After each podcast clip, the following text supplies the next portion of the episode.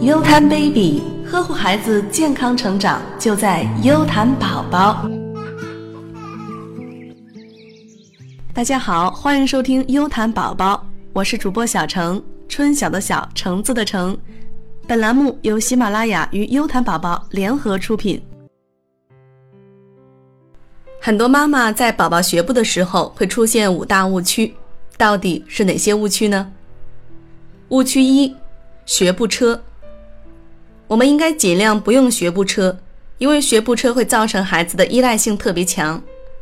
他不是去发育大脑如何发挥他的四肢，比如他的下肢和胳膊、头、颈、身体整个部位如何协调的运动，而是依赖学步车。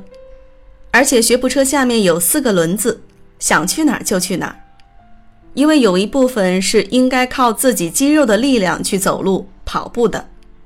学步车也不能说一点用也没有，可是我们不能指望它发挥很大的作用，所以尽量少用或者不用。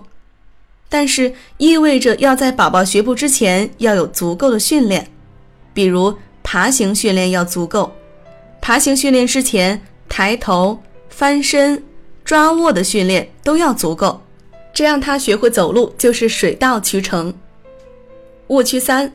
太早学走路，俗话说“三翻六坐，然后八爬”。一岁的时候会走路，如果过早的训练走路，就会剥夺前面的那些时间。这个时候要通过他稳不稳来判断。如果他自己站起来走得挺稳，不怎么摔跟头，说明他的平衡能力已经发展足够。如果他站起来摔一跟头，站起来又摔一跟头。宝宝还是练习走路太早，说明他的腿部发育还没有足够。如果学走路过早，会形成罗圈腿。误区三：不爬先走路。如果爬行不足，会影响小孩的本体感，就是自己对自己的身体、四肢的感觉。这感觉会影响小孩写作业的速度，还有写作业的自觉性，以及上课的注意力集中。误区四。学走路要穿鞋。其实小孩学走路的时候，一开始是在家里爬，然后站起来，还是光脚或者穿袜子的时候更多一些。然后逐步到一岁左右，有穿软底鞋，就像过去给小孩穿的布鞋。不要给小孩穿硬底的凉鞋或者皮鞋。如果地板不是很凉的话，可以让宝宝赤脚学走路。误区五：过度保护。从心理学的角度来对孩子进行训练的时候，不是来替孩子着想，而是启发孩子的原动力。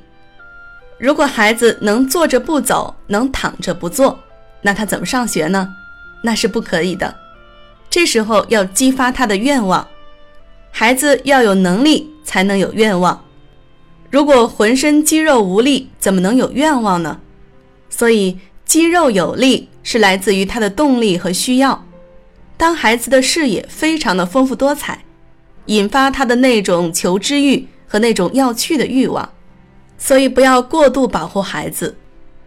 所谓的过度保护，首先是帮他做事情，其次是抱着他太多，还有就是永远不放心。